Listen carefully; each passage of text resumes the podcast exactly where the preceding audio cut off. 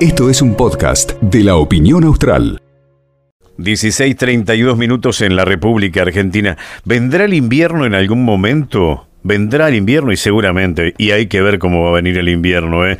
Por lo pronto, este otoño es diferente, sorpresivo. 14.3 de temperatura en Río Gallegos, 25.7 en Comodoro y 30 grados en Trelew. ¿Escuchó bien lo que le estoy diciendo?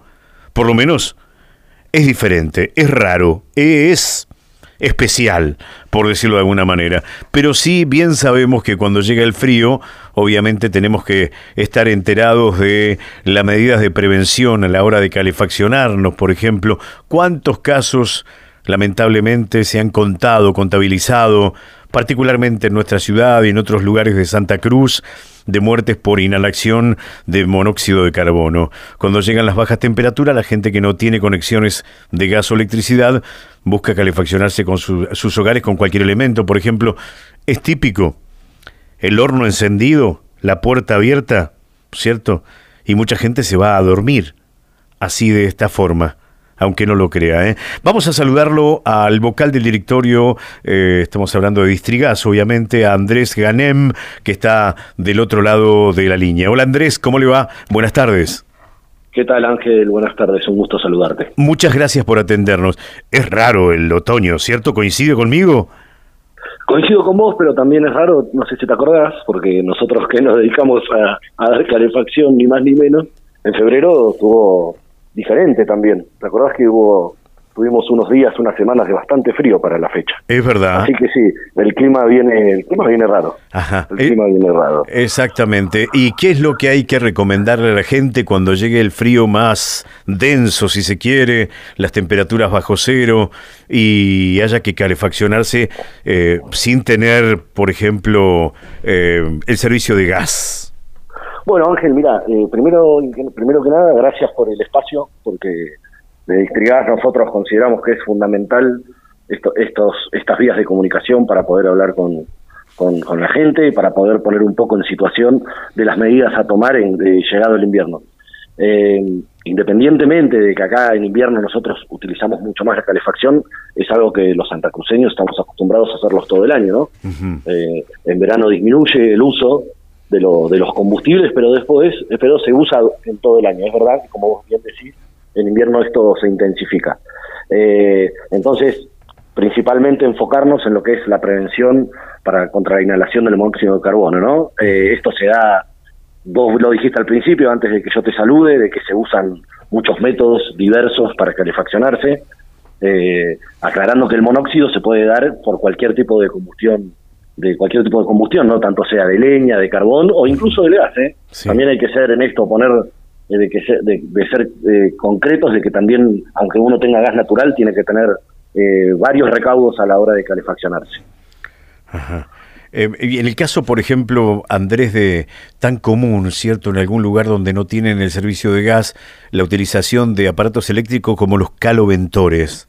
Bien, Sí, a ver, los caleventores, nosotros la problemática que detectamos, que es donde no llega la red de gas, y esto sí lo hablo por las localidades donde nosotros prestamos el servicio, es que ahí se puede incurrir muchas veces en fallas eléctricas, ¿no? Lo que también es muy problemático porque no estar conectados a la red y no tener artefactos, digamos, homologados puede después traer un problema en lo que es la tensión de la casa, de los tableros, y hemos vivido en incontables situaciones incendios, ¿no? Producto del mal uso de los artefactos eléctricos.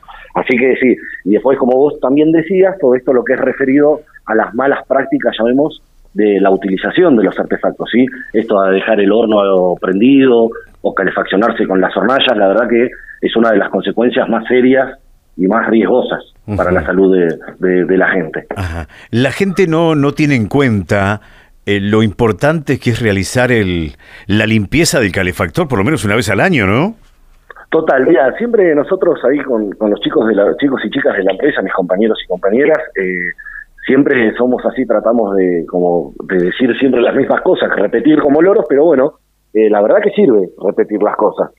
Y uno que vos bien decís, nosotros tenemos la gente a la hora de, programar sus casas o ver cómo, cómo va a calefaccionarse, tiene que prestar atención es que en la instalación de los artefactos esté realizada adecuadamente, Eh, o sea que esto quiere decir que no lo puede hacer cualquier persona, sí siempre le sugerimos, no, decimos que lo que tiene lo tiene que hacer un, un matriculado, ¿sí?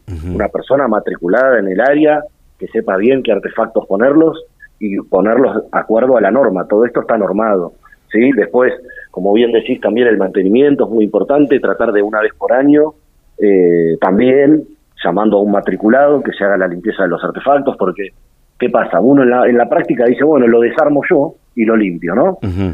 Y después eso puede traer sus complicaciones porque puede quedar mal instalado y ahí es donde empiezan a surgir las fallas y podemos incurrir en, una desgracia, porque esto es así. El monóxido de carbono no, no contempla, ¿eh? cuando quiere es el agente silencioso, como decimos nosotros. Claro, e, es, verdad. Y es un detalle importante, digo, porque está a la vista el color de la llama, ¿no? Total, la, la llama siempre tenemos que procurar que sea azul, eh, su defecto lo más azul posible. Uno, a ver, uno en mi casa, ¿no? Yo que hago, voy, voy viendo las estufas de casa y controlo que la llama esté azul. Es verdad que a veces es difícil lograrlo en el 100% porque por la misma, por la misma, el mismo polvo que circula en, acá, nosotros, bueno, estamos en una zona donde la tierra es común, ¿no? eh, pero bueno, ya hay niveles de, de, color que hay que, tiene que estar uno muy, muy atento. Si ya la, la llama está por completo naranja, sí, ahí apagamos el artefacto, y nos procuramos de, contra, de llamar a un matriculado que nos haga la limpieza del artefacto, es como decís vos. ¿Ha pasado, por ejemplo, ustedes cuando habilitan el sistema de, de, gas, ¿cierto? Obviamente la vivienda tiene que tener varios, varios ingresos, rejillas con, con que, que permiten el, el, ingreso del aire, ¿cierto? Eh, y ha pasado, por ejemplo, que han ido a algunas viviendas y la gente les quita la parte exterior para taparlos para que no ingrese el frío y de esta manera obviamente no se ventila. E-, es uno de los casos más comunes. A ver, nosotros para habilitar un domicilio siempre se piden tres bocas, ¿no? Lo que es el calefón, la cocina y un termotanque. Eso es lo mínimo que uno tiene, que tienen las empresas de gas que tenemos para habilitar un domicilio. Muchas veces lo que se hace es esto, tapar la ventilación de lo que compete al calefactor en sí. Por esta cuestión de que vos decís, puede entrar frío. Pero bueno, tenemos que estar atentos porque hacer eso es un riesgo grandísimo.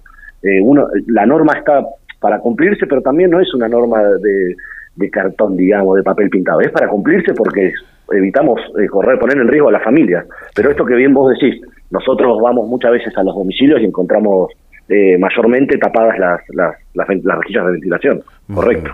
Claro, sí, sí, es un tema, ¿no? Em, con respecto a, a los catalíticos, ¿es conveniente? ¿Es tóxico?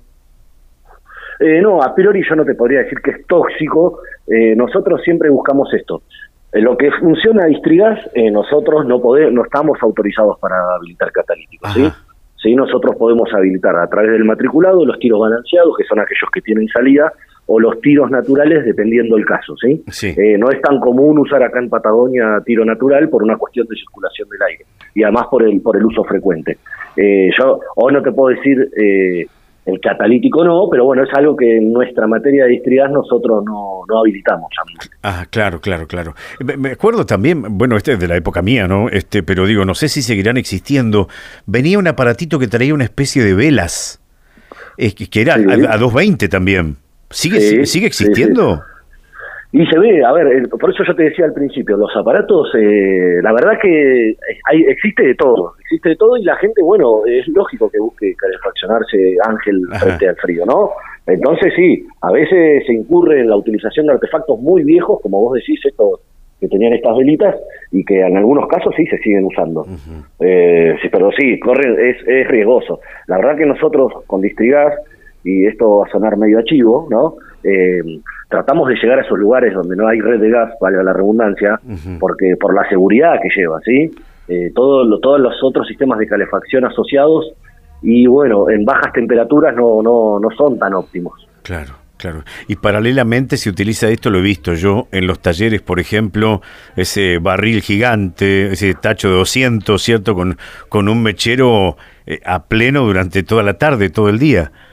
Sí, es muy peligroso. A ver, hay, hay elementos eh, que son eh, que no deberían usarse en instalaciones cerradas, ¿no? Como estos que vos decís, o por ejemplo, un grupo electrógeno, no están preparados para trabajar en lugares cerrados. Todos estos elementos tienen que hacerse en un lugar con ventilación porque la combustión es tan grande que, te lleva, eh, eh, emana eh, mucho, mucho no monóxido, el monóxido se produce en otras circunstancias, ¿no? Pero bueno, gases de combustión, gases, gases de combustión que pueden llegar a ser peligrosos para la salud. Claro, está bien, está bien. aprovechando la buena predisposición, Andrés, ¿cómo estamos con la presión, la presión de gas en, el, en la ciudad? La presión en la ciudad está muy bien. Nosotros, déjame decirte que terminamos un refuerzo en las afueras de Río Gallegos.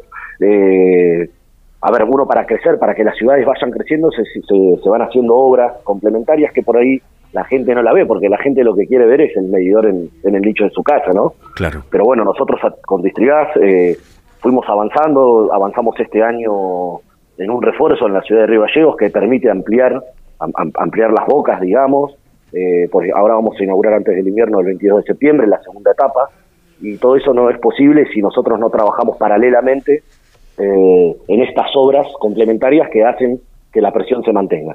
¿sí?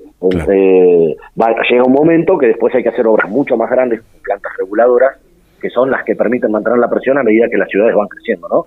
Y, y, nuestra provincia, gracias a Dios, ha ido creciendo, ¿no? Las localidades, muchas de ellas fueron fueron creciendo en usuarios. Así que nosotros tenemos que estar ahí siempre atentos a esa demanda. Claro, claro, claro. ¿Qué barrios le, les falta cubrir por ahora?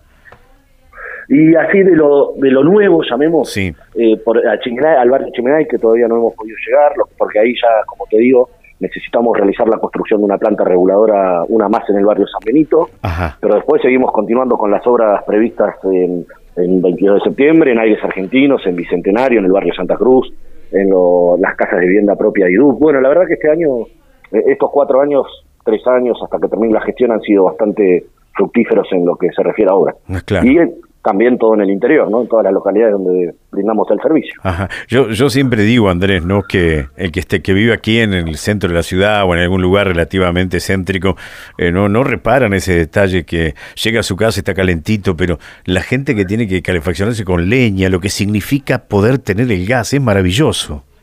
Eh, sí, la verdad que sí, yo por lo menos mi vocación nos lleva a que eh, salga mucho, voy a los barrios y voy al interior también a todas las localidades y trato, y la verdad que eh, es justo el reclamo, Ángel, el, reclamo justo, ¿no? A, nadie, ¿A quién le gusta llegar a trabajar y no tener con qué calefaccionarse?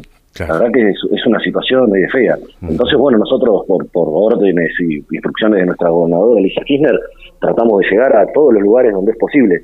Las inversiones son millonarias, eh, la economía nacional, internacional no ayuda tanto tampoco, pero bueno, eh, siempre siempre poniendo el esfuerzo y empeño a llegar a más vecinos. Ese es nuestro objetivo. Claro. Estar en, la mayor cantidad de lugares posible.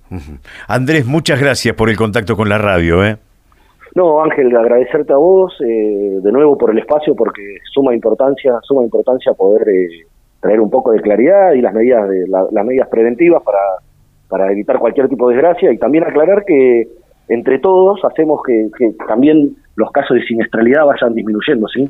Eh, si uno ve las estadísticas, eh, han bajado los casos ¿sí? por intoxicación de monóxido de carbono. Entonces creo que, creo que este es el trabajo, concientizar, hablar con la gente y bueno, siempre a disposición para cualquier consulta. Claro, claro, cuando, cuando eh, no, puedo evitar preguntárselo, eh, cuando por ejemplo el ambiente está saturado por monóxido, eh, ¿cuáles son los síntomas? ¿Empieza la sequedad en la boca, dolor de cabeza? Sí, lo más parecido, los síntomas más parecidos a la intoxicación por monóxido son los, los, los referidos a la gripe, ¿no?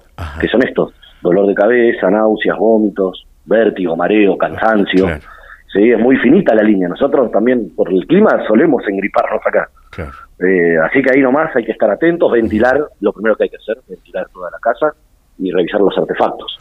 Ahora sí, muchas gracias Andrés. ¿eh? Ángel, gracias a ustedes y cualquier cosita a su disposición. Un abrazo. Un abrazo, que estén bien.